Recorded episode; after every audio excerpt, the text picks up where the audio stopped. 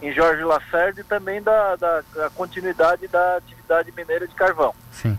Tá, até 2027 está garantida a CDE normal. Pra depois, entre 27 e 35, garante, mas reduzindo gradativamente com contrapartida. Se não tiver contrapartida, aí não tem a CDE. É isso, deputado?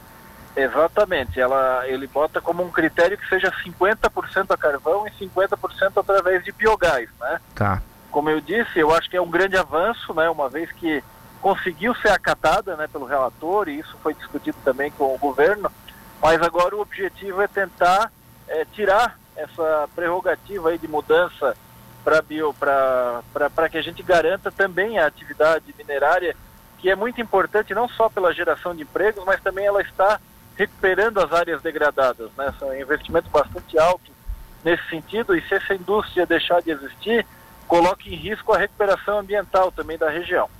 Claro, claro, perfeito. É, o, é, com a aprovação agora da emenda, né, só para a gente entender, isso vai para a Câmara e para Senado, imagino, para depois para é, é, sanção, né? É, o senhor vai tentar ainda melhorar esse texto, mas tem algum risco, por exemplo, da emenda ser retirada lá na frente ou o senhor acha que não? Olha, até o momento da votação, o relator pode mexer no texto, né? Tá. A gente tem trabalhado para melhorar esse texto, para que atenda de maneira mais adequada à região sul de Santa Catarina, né? Agora, é, ele tem prerrogativa também de retirar, coisa que eu não acredito. Uhum. Nós estamos tentando construir, junto com outros deputados também aqui do sul do estado e de outras regiões também, é, para que a gente tenha um texto mais adequado que possa é, garantir a continuidade dessa indústria, que é muito importante para todo o nosso sul do estado. Tem sido, tem percebido que tem, tem sido, apesar de algumas divergências, né, deputado, entre alguns assuntos, este em si, do carvão aqui para Jorge Lacerda, tem sido um assunto que tem unido de uma maneira impressionante a bancada estadual, né? Existe um bom relacionamento entre vocês, né? É algo que é uma prioridade é, para toda a representação política, principalmente do sul do estado, Sim. por conta da importância. E aí,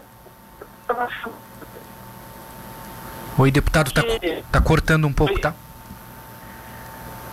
Alô, alô? Vamos lá, é que cortou um pouco, não sei se o senhor consegue se posicionar em um lugar melhor para a gente concluir aqui. Vamos ver se melhorou. Tá. Não estamos conseguindo te ouvir, deputado.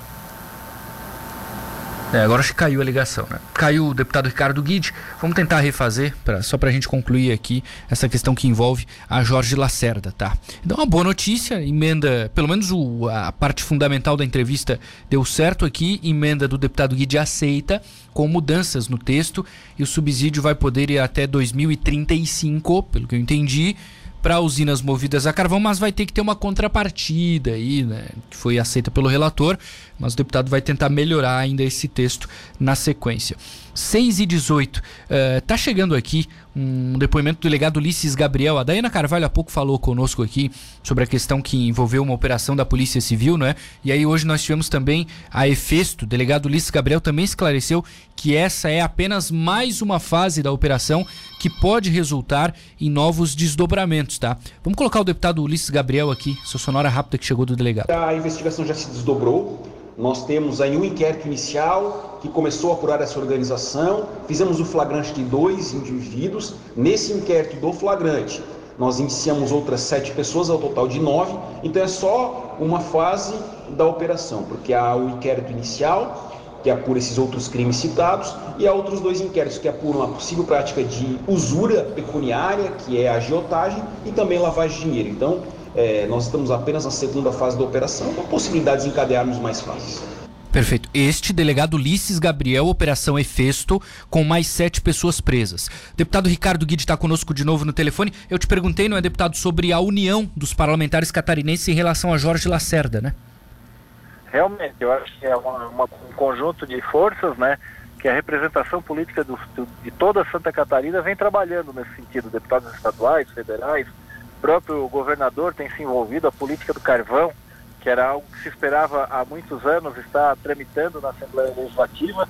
É, e a gente tem é, visto, até por conta da importância, não só para o sul de Santa Catarina, mas para Santa Catarina e para o Brasil. Né? O Brasil vem enfrentando uma crise hídrica bastante severa, um aumento muito alto no custo da energia elétrica. Para você ter ideia, as termoelétricas a gás e a óleo diesel que estão sendo comprados energia, vendem energia pra, a mais de dois mil reais o megawatt, enquanto o Lacerda é, vende a 280 reais o megawatt.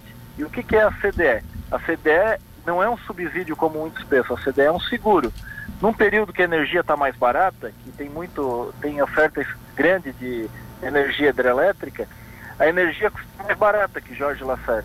Uhum. Porém, em momentos como o que falta energia, e esses são muito comuns no Brasil, por causa da escassez da água, ela se torna muito mais barata. Eu vi um estudo é, que mostra que ao longo do, da, da, da, existência da CDE, que começou em 2002, já são 6 bilhões de reais em economia nas contas de energia. Então não tenho dúvida que é importante a sua prorrogação para o país, né, pela necessidade de energia. Nós não podemos abrir mão de um complexo tão grande de geração de energia, é, e, mas também, claro, obviamente, pela importância que tem para todo o nosso sul do estado, onde impacta na vida de aproximadamente 100 mil pessoas.